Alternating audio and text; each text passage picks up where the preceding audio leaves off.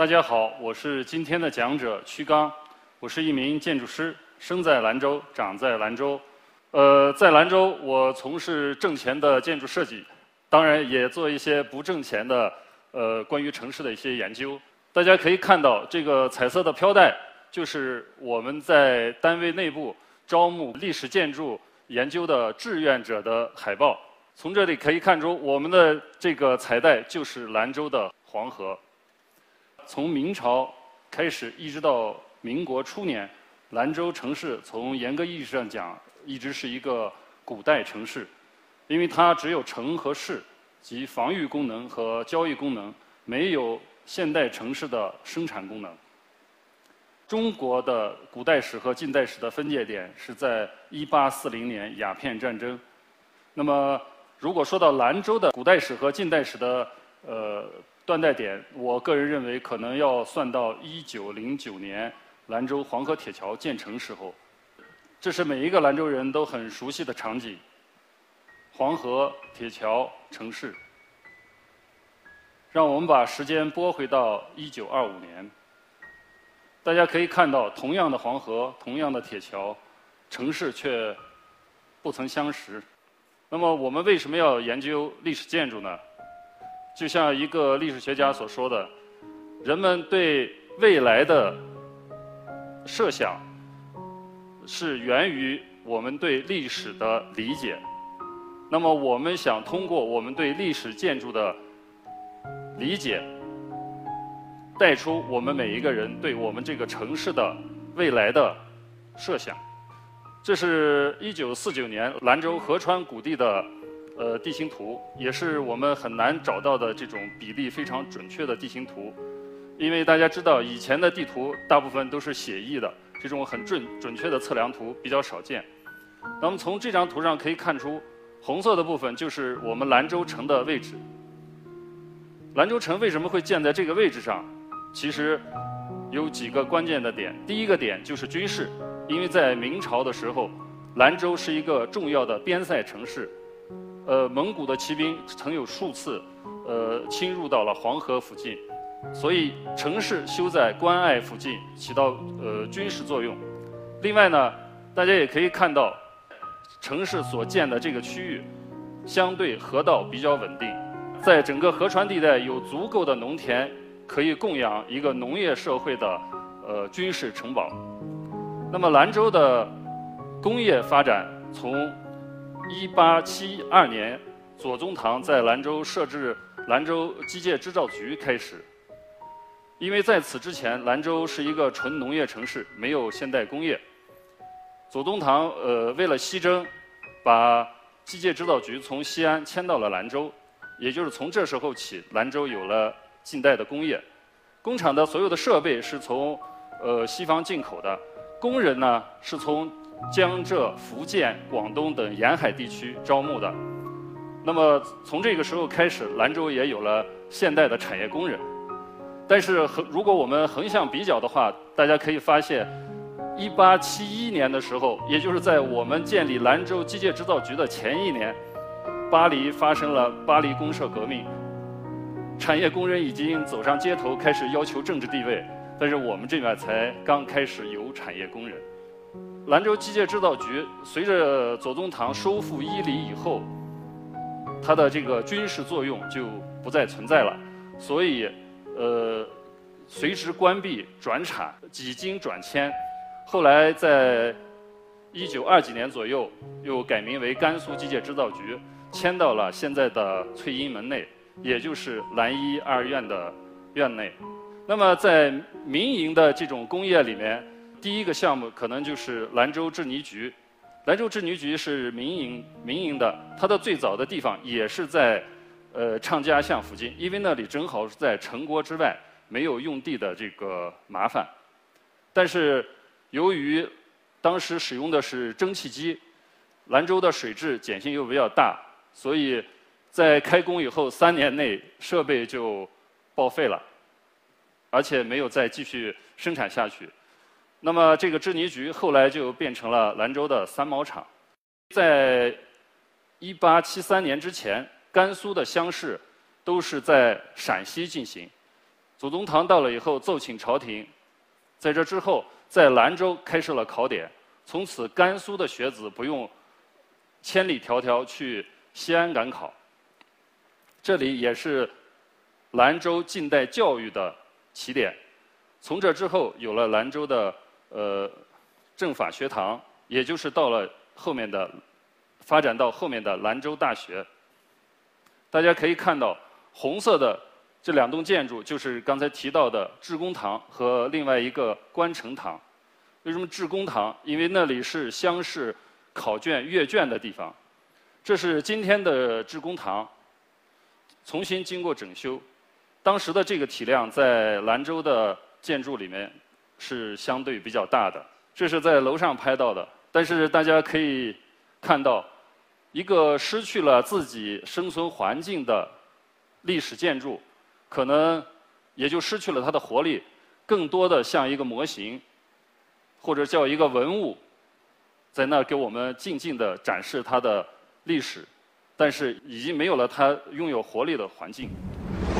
从明朝建立到清朝末年，兰州从只有单一功能的军事堡垒，逐步发展成了具有完整功能的城市。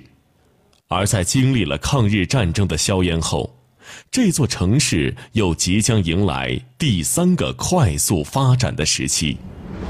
兰州自明代建成有一个飞速的发展以后，因为到清代的时候，兰州已经不是一个重要的边塞城市，清朝的版图疆域扩大很多，兰州变成了一个内陆的小城。它的战略价值和商贸价值都有所降低，所以在清朝的时候，兰州发展相对缓慢。那么我们刚才说的这些，正好是兰州的第二个发展的高峰期，也就是清朝末末年洋务运动之后到抗战之间的这段时间。可以看到，在呃安宁、西固、七里河这些地方，基本上还是农田，城市基本上集中在呃城关区的西侧，非常少一点。那么兰州的工业虽然有了开端，但是一直没有发展起来，而且在抗战的时候也没有像重庆呀这样的呃内陆城市，因为战争的原因，大量的呃内地工业工业内迁带动的它的工业发展。因为当时兰州并不通火车，所以很多往内地迁的工厂，走到火车的尽头，也就是走到宝鸡就停了下来，很多的重型装备无法再往兰州运输。所以兰州在抗战期间也错失了一个工业发展的良好机会。另外呢，兰州又时常被日军轰炸，所以迁过来的西北联合大学也定点在安宁，也不敢在城里进行设点。所以兰州在抗战期间虽然政治地位比较高，军事地位也也很强，但是对于整个城市的发展来说，呃，并没有带来实质性的发展。接下来，一九四九年之后。兰州迎来了它的第三次快速发展，或者叫做飞跃式的发展。大家现在看到的就是兰州的第一版规划。这版规划是一九五二年开始规划，到一九五四年批准。那么在五三年的时候，呃，国务院就确定了兰州城市的性质 为一个工业城市。那么从这张图上，大家可以看到大量的颜色是这种灰色和咖啡色，这些在城市规划里就叫做工业用地或者仓储用地。这些用地大家可以看到占到了兰州的总面积的超过一半，也就是兰州在第一次第一个规划里面已经被定型为一个重工业城市。呃，这是当时的一个宣传版画。因为在当时的人们眼里，看惯了这个由佛塔、庙宇和城墙组成的城市天际线的人们，一片烟囱可能是他们承载现代化理想的场景。那么，我们抽取一个例子来讲，就是兰石厂，兰州实业机械厂。这张照片是，呃，当时在建设工地开动员大会，上面讲话的就是兰石厂的首任厂长。那么这个照片并没有确切年代，但是我们可能推测它在五七年或者五八年，因为我们后面查到的设计图纸是一九五六年。这是我们看到的目前还保持完好的蓝石厂的图纸，的其中一一张。那么这个图纸呢，我们查完当时的俄文以后，这是由苏联石油工业部顿河罗斯托夫设计院进行设计的，也就是当时的蓝石厂。苏联不光进行了原建，而且它的主要的厂房和生产工艺都是由苏联提供。这是现在厂房里的场景。这个厂房现在已经呃被搬空。这是从周围楼上拍到的场景。当然，这个像蓝石厂这样保持完好的、很完整而且资料完完全的这种呃。工业建筑现在在兰州已经非常稀少，那么大家也可以期待，在不久的将来，这栋建筑会被改造为兰州的近代建筑博物馆。这是当时画的一个速写，就是一个挖掘机正在拆我们的城墙。那么这个挖城墙的蝗虫，呃，走过的地方，我们城市的这种原始的框架或者痕迹就消失了。当时看的时候，心里非常难受，觉得这么大一个城墙，呃，后面查资料应该是将近六百年的历史，呃，就这样，很快的一个下午一段没了，一个下午一段就没有了，当时觉得很难受。新中国成立后，兰州被定位为一座工业城市，过去几乎没有的工业厂房开始成批的拔地而起。由于当时处于与苏联广泛合作的历史时期，这些新建的厂房多是苏式风格，但传统的中式风格建筑并没有退出历史舞台，民族建筑文化依然充满着活力和自信。当时我们开始做历史建筑研究的时候，呃。在分配任务的时候，我不加思索的就说：“呃，去把那个兰大的旧文科楼去拍一下。”结果得到的答答案是：“哎，他进了校门以后没有那栋楼啊。”后来才知道，这个旧文科楼已经被拆掉了。旧文科楼是兰大迁址到天水路以后的第一批建筑。那么现在我们看到的这个是物理楼，现在叫做格致楼，格物致知，格致楼，它是第二批建筑。从这个，这是现状照片。那么从这个楼上，我们就可以看出，五十年代中后期的建筑已经充满了中国对自己民族建筑文化的这种自信和坚定的表现。大家可以看到建筑的这种细部，在檐下有用雀替和斗拱混合变形的装饰装饰构件，有纯的中国中式的栏板。以及中国传统的这种团花图案、回纹图案，所以在这个时期，中国的建筑师已经很自信地在表达自己的民族的建筑文化。那么说到中式的建筑，现在在兰州保留最好的这种大屋顶的这种建筑，就是铁道部第一设计院。这栋楼其实也是坐落在兰州的中轴线上。这是我们找到的这栋楼的设计图纸。大家可以看到，这种大屋顶已经采用了完全西方式的呃这种钢木桁架的结构，不再是传统中国建筑的这种抬梁式，受力更加合理，更加省材料。可以看到，整个的建筑就是中国的标准的这种雾垫顶的建筑。前面的柱廊虽然是这种西式的手法，但是它的这种柱廊的比例是完全中国式的。大家可以看到这个六六边形的窗花设计，它是中国古建里三焦六万这种图案的一个简化版。这个图纸跟现状可以一比一的对上去，图纸画的非常精致，不亚于我们现在用电脑做的设计图纸。这是从三台阁上看到的兰州的这张这个轴线。大家可以看到这个轴线的最南端，我们整个城市新规划区的。轴线的最南端其实就是皋兰山的三台阁，那么穿过铁路局大院，这条轴线落在咱们的广场。这个广场解放初期的时候是叫做和平门广场，呃，后边改为东方红广场。其实兰州的城建，从拆城墙的历史是从扩建和平门广场开始拆的城墙。这是兰州的第一版规划。那么经过二十多年这种。快速的或者叫做飞跃式的建设以后，兰州已经变成了一个完呃完整的一个工业城市。当然，我们作为一个工业城市，跟世界上所有的工业城市都遇到了相同的问题。那么这个问题的步骤基本上是这样：五十年代建设，六十年代生产，七十年代污染，八十年代治理，九十年代和零零年代开始出城入园，把工厂一个一个又迁出去。那么在一九七七六年以后，呃，基本上可以这样定位吧：一九七六年之后。兰州城市的建设重点已经不再是工业，而是在补城市民生发展的呃这个短板，或者是民生发展的缺项。这张呃速写是当时在九十年代初我画的整整个的东方广场，大家可以看到有三栋高高层建筑，这个就是兰州的统办一二三号楼。那么从这三个楼开始建设。兰州的这个城市建设就完全转入了以民生建设为主的阶段。这两张速写呢，其实是是我在当时九五年青阳路西东段拓宽时候画的速写。当时画速写，一个人爬在城这个城墙顶上走来走去，下面有很多的民工，有有没有拆掉院子的住户都在看。哎，这个这个人是不是有什么想不开的啊？呃，但是现在想。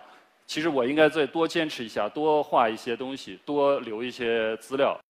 这张图片呢，其实，呃，我在跟我们同事交流的时候，他一看这个图片，就很快的就反映出来，哦，我们家的院子在哪儿？呃，小时候是到哪个门洞里面去打的酱油？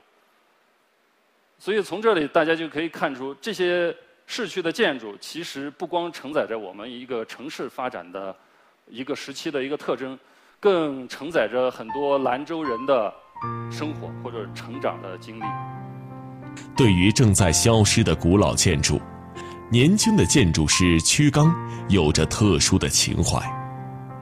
四川会馆、西北银行、黄河北岸的民居大院等等，他用手中的画笔和相机，在时代前进的步伐下回望兰州，记录，感受。理解，寻找着城市未来发展的方向。经过兰州市这几条大的这种呃街道的这种拓建，或者是快速的这种呃城市更新，兰州的这种历史的遗存，主要是指城关区这一块的历史遗存，呃，应该说是迅速的消失。那么，我们的城市现在跟以前还有没有关系呢？呃，我想用这样一个图去还原一下。这张图是呃民国十五年的兰州市的地图。这个图是我们找到的这个民国时期图里面这个比例测绘比例是最准的一个。大家可以看到红线部分就是兰州的城墙，可以看到北门、南门、东门、西门。南南门呢，这里就是南关十字。呃，外圈的这个不规则的就是城郭郭城。那么这个城墙落在兰州今天的卫星照片上就是这样。那么拆掉城墙以后，大家其实还能看到兰州市方形城墙的影子。那么兰州市的城墙其实给我们在空间上留了一个磨灭不掉的一个痕迹。从刚才这个例子，我们也可以看到，其实我们为了保持我们某一个事物的这种同一性。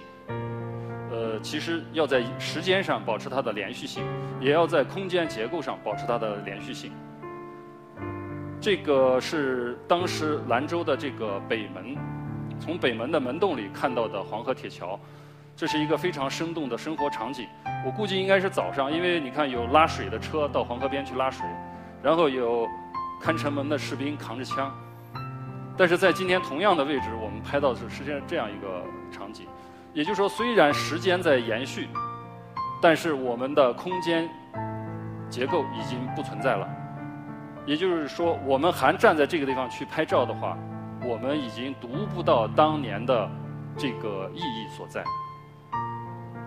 我们的城市更新其实就是要保持我们城市的时间上的延续性和空间上的连续性。那么从这个角度上来讲，我们的城市应该保留或者有有计划的恢复一部分历史上的重要节点，这样的时候，大家才能去读解我们的城市。呃，正像毛泽东说的，感受到的事物未必理解，但理解到的事物一定能够更深刻的感受。那么，我想对我们历史建筑研究来说也是这样。我们也希望通过我们的工作，能使所有的兰州人能够更深刻的呃理解我们的历史建筑，呃，继而看到我们兰州的兰州发展的历史和未来。谢谢大家。